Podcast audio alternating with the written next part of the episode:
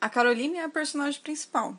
Ela tem sérios problemas psicológicos em 2018, né? Porque o livro começa contando como que, como que tá a vida deles em 2018. E em 2018 a gente descobre que a Caroline, ela tem ela foi diagnosticada com algum tipo de transtorno psicológico, não diz exatamente que transtorno que é. Eu desconfio que é bipolaridade, mas daí vocês fazem o diagnóstico vocês também. E ela tem alucinações. Então, toda vez que ela vê uma imagem de uma cobra, essa imagem ganha vida e pula assim na cara dela, sabe? Bem tenso. E ela surta, independente do lugar que ela estiver. A Mariana, ela é uma típica roqueira. Então, ela gosta de usar camiseta de banda, spike no braço, coturno, inclusive na praia. Ela até na praia ela tá lá firme e forte no rock. Já o L é um chato. Ele é um playboyzinho que se acha o cara, sabe? O pica das galáxias. Ele acha que é o príncipe encantado que vai salvar todas as donzelas do universo. E ele também acha que vai ser o próximo Pelé do século.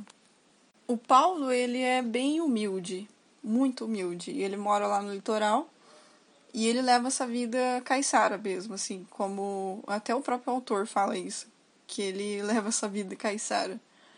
Os quatro são totalmente diferentes um do outro. Eles só se tornaram amigos porque uma vez, em 1997, a Mariana sofreu um acidente na praia.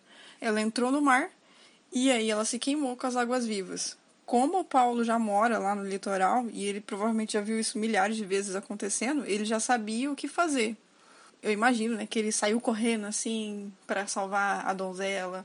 E aí os outros também de intrometido foi lá também salvar a donzela, todo mundo salvando a donzela, e a donzela no caso era a Mariana. E aí por causa disso que eles se tornaram amigos e todos os anos eles religiosamente se reencontravam na virada do ano. Daí o ano fatal foi 1999. Naquela virada do ano, de 1999 para 2000, que tudo deu errado. Assim, tudo deu errado. E o destino levou eles até essa ilha, a Ilha das Cobras. Com o passar do tempo, enquanto você vai lendo, você vai, você vai descobrir, né? Que não é exatamente a Ilha das Cobras, porque existe uma Ilha das Cobras lá no litoral do Rio de Janeiro. De verdade, existe, de verdade. Só que não é aquela ilha. Você descobre que essa ilha ela aparece e desaparece do nada. Enquanto eu estava lendo, eu me lembrei do As Aventuras de Pi, para quem já leu, vai se lembrar também que lá também, no, nos Aventuras de Pi, tinha uma ilha que aparecia e desaparecia do nada. E era uma ilha sinistrona, assim, bem sinistra. Igualzinha a Ilha do Serpentário, só que do Serpentário eu acho pior. Porque quando você está lendo um livro que não é brasileiro, aí você pensa assim: ah, o, o país não é meu, essas pessoas não são parecidas com a gente, as atitudes que elas tomam não tem nada a ver com o que a gente faria numa situação semelhante. Mas quando você está lendo um livro que é brasileiro, que aconteceu no Brasil, e que as pessoas tomaram decisões que você provavelmente tomaria também, cara, o cagaço é maior. Você termina de ler o livro, você fecha o livro, se afasta do livro e fala, e pensa, né? No caso, Poderia ter sido eu, cara. Poderia ter sido eu, velho. Cê é louco. E esse livro ele é bem faceiro, assim, sabe? Ele começa com um climinha, assim, ele cria um clima, assim, eu já imaginei, né? o Felipe, né, tentando, assim, o Felipe Castilho, no caso, que é o autor, né? Ele, assim, com aquela lábia, assim, te envolvendo, aquele climinha, assim, cheio de referências, referências da década de 90 e do início de 2000, sabe? Então, quem é da né, os, trintão, os trintões aí, as trintonas, que nem nós aqui, vai pegar essa referência, vai se lembrar de todas as referências. E aí ele cria esse climinha assim, vai ficando se sentindo bem, né? De repente, quando você pensa que não, é tipo um tapa na cara, cara. E tem aquelas páginas de diário que você fica pensando, no começo, assim, não, não faz o menor sentido. Você fica pensando, o que, que essas, essas páginas de diário tá fazendo aqui no meio do nada, no meio das paradas, e eu não tô entendendo. Só que por volta da página 100 você começa a entender, começa a fazer sentido. Que tem uma. Eu esqueci de falar, óbvio, esqueci de mencionar. Tem uma história paralela acontecendo ao mesmo tempo, enquanto a história dos adolescentes está acontecendo. Na verdade, aquela história paralela já aconteceu. É, eu esqueci de mencionar isso. Aquela história para paralela já aconteceu e são páginas de um diário de alguém que presenciou tudo aquilo. Ou é um narrador, tipo um, páginas tiradas de um livro, que nem o livro do próprio Felipe Castilho, só que dentro do livro dele. E aí, no começo, não faz o menor sentido. E aquele climão vai aumentando gradativamente, aí climão, climão, climão, climão. É uma mistura de suspense com terror. E você pensa, meu Deus, é no Brasil, poderia ter acontecido comigo, por que, que ele fez isso? Eu poderia ter feito isso. E vai aumentando o climão, você ficando falta de ar. E o jeito que eles vão parar lá na Ilha das Cobras é muito sinistro. A Caroline conta, né? É, quem conta a história toda é a Caroline, que ela é a personagem principal, então é tudo do ponto de vista dela. Aí ela conta que eles estavam lá na praia, e aí eles avistaram aquele índio lá na numa tipo uma canoa perto da praia. E eles precisavam buscar o cachorro dela, né, o Manson, que ele, ela tem um cachorro vira-lata e ele sumiu e eles estão indo atrás dele loucamente. E ela resolve entrar lá na, na canoa, cara. Porque o índio deu a entender que eles tinham que ir. E os trouxas foi. Só que é muito sinistro. O índio tá pelado, ele tá vendado, ele não enxerga, ele é cego. E ele tá controlando a, a canoa, sabe?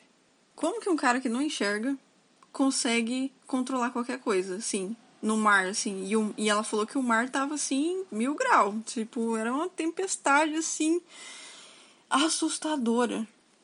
Então, a ilha é muito bizarra. Ela funciona, na minha opinião, né? Talvez quando você for ler, vai ter outra opinião, outra interpretação. Mas, na minha opinião, ela se transforma ou ela é um buraco de minhoca ou uma distorção do espaço-tempo. Por isso que eu mencionei o Dark, especificamente a, a caverna lá do Dark, que é um, um buraco de minhoca. Aquela cena da nave do Interstellar, quando aquele personagem principal dá um aperto de mão naquela moça lá, sabe? Que é a outra personagem. Só que é o, o ele do futuro dando um aperto de mão nela, que tá sentado do lado dele do presente. A galera da física que for ler esse livro vai entender, com certeza, todos os detalhes e ter uma interpretação melhor. Pelo que eu entendi, é isso. Porque o Hélio, em 2005, ele sofre um acidente de carro e ele fica paraplégico. Por isso que em 2018, quando a Caroline reencontra com ele, e todo mundo reencontra com ele, ele tá paraplégico. É logo no começo do livro, a gente já fica sabendo dessa informação. E lá na ilha, em 1999, quando eles estão lá, eles têm certas experiências assim estranhas. E o Hélio, a experiência do Hélio foi auditiva. Ele ouviu um acidente de carro. Então ele fica meio assim, será que é só eu que tô bebendo? Porque ele fica, cara, o que tá acontecendo? Da onde que tá vindo esse som de carro? E o que que tá batendo aqui? O que tá acontecendo? Então, a gente que tá lendo, né, que tá acompanhando a história deles, na hora a gente saca, tipo, cara, ele tá ouvindo o próprio acidente. Em 2005, provavelmente ele não se lembrou, mas a gente que está acompanhando e vendo a história por como um todo, a gente saca na hora que ele está ouvindo o próprio acidente. É uma distorção do espaço-tempo, talvez. Eu não entendo porque eu sou formada em biologia, né? Então eu fiquei atenta ao, aos detalhes da biologia da, da coisa. Seria legal sentar um dia com alguém da física e falar, cara, e aí, cara, o que, que você acha? E as criaturas do, da ilha são sinistras, sinistronas, assim mesmo. É muita coisa sinistra pra uma ilha só, cara. Com trilobita eu já tava morrendo, imagina com uma cobra daquele tamanho. É só cagaço atrás de cagaço. E acho que eu fico por aqui. Para vocês, essa é a deixa para vocês irem sair correndo, comprar um livro e ler, cara porque eu não sei quantas cópias esse cara fez. Ele vai esgotar rapidinho, tenho certeza. A hora que o pessoal descobrir esse livro, eles vão correr para comprar, para ler, para saber qual que é, qual que é a dele. Eu fui totalmente sem expectativa e me surpreendi. A literatura brasileira atual tá de parabéns, cara. Parabéns. Esse vai ser um dos livros que daqui 50 anos as pessoas vão ler e vão falar: Nossa, é isso aí, cara e espero que vocês tenham gostado. Obrigado por ter me ouvido até aqui. O livro de fevereiro ainda não foi escolhido. Tô pensando assim nessa, tô na ressaca ainda.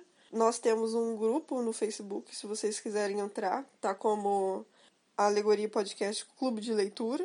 Vocês podem sugerir livros, porque vão ser mais 11 livros lidos, né, no mínimo, um livro por mês. Se eu conseguir, eu leio mais de um. Em janeiro eu só li um, porque eu pedi pela internet, então demorou para chegar. Quando chegou, eu li tudo, em poucos dias já, já tinha lido. Se não demorar para chegar, dá para ler mais de um. Então, se vocês quiserem sugerir livros, só entrar no grupo do Facebook. Mais uma vez, obrigado. Até mais!